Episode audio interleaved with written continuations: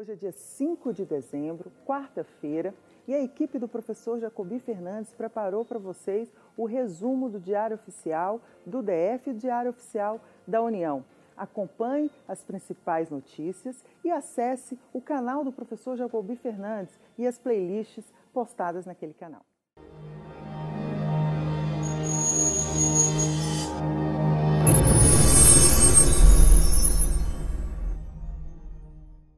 Destaque do Diário Oficial da União de hoje é o lançamento do Programa de Aprimoramento das Ouvidorias do Poder Executivo Federal.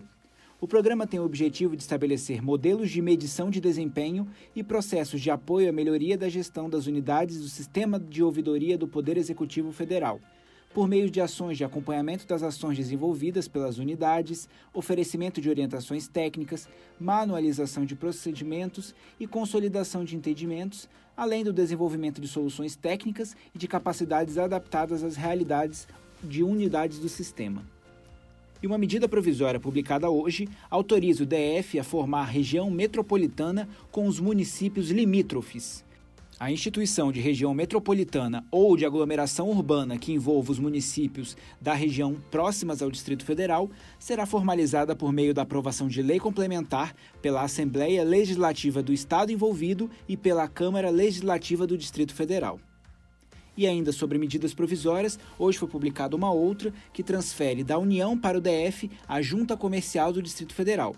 A norma prevê que a União poderá ceder ao DF servidores efetivos e empregados permanentes que estejam em exercício na Junta Comercial do Distrito Federal na data de publicação da medida provisória, independentemente do exercício de cargo em comissão ou de função de confiança, a fim de dar continuidade aos trabalhos da Junta Comercial do Distrito Federal.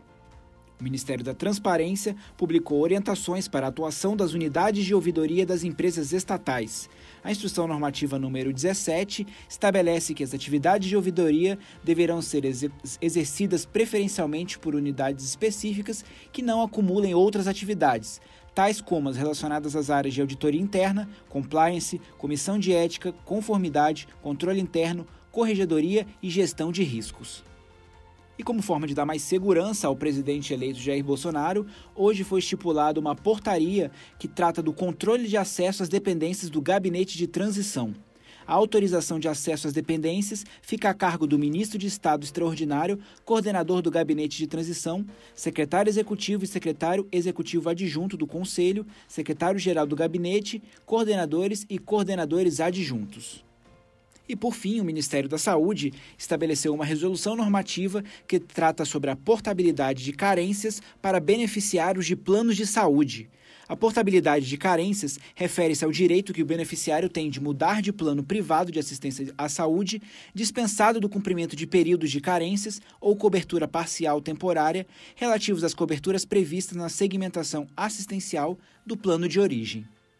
No Diário Oficial do Distrito Federal, governo cria Comitê Interinstitucional de Recuperação de Ativos do Distrito Federal. O comitê está incumbido da implementação de políticas públicas e ações integradas para a recuperação de ativos de titularidade do DF. E a Secretaria de Planejamento estabeleceu regras para recadastramento anual de servidores e empregados públicos do DF. O recadastramento será realizado por meio do módulo Recadastramento no Sistema Único de Gestão de Recursos Humanos, ou outro sistema que lhe vier a substituir, disponibilizado no endereço www.ceplag.df.gov.br barra recadastramento. Não deixe de acessar o site do Resumo da U, ouça resumo dos dias anteriores e leia textos e artigos exclusivos. Digite www.resumodau.com.br. Tenham todos uma excelente quarta-feira e até amanhã.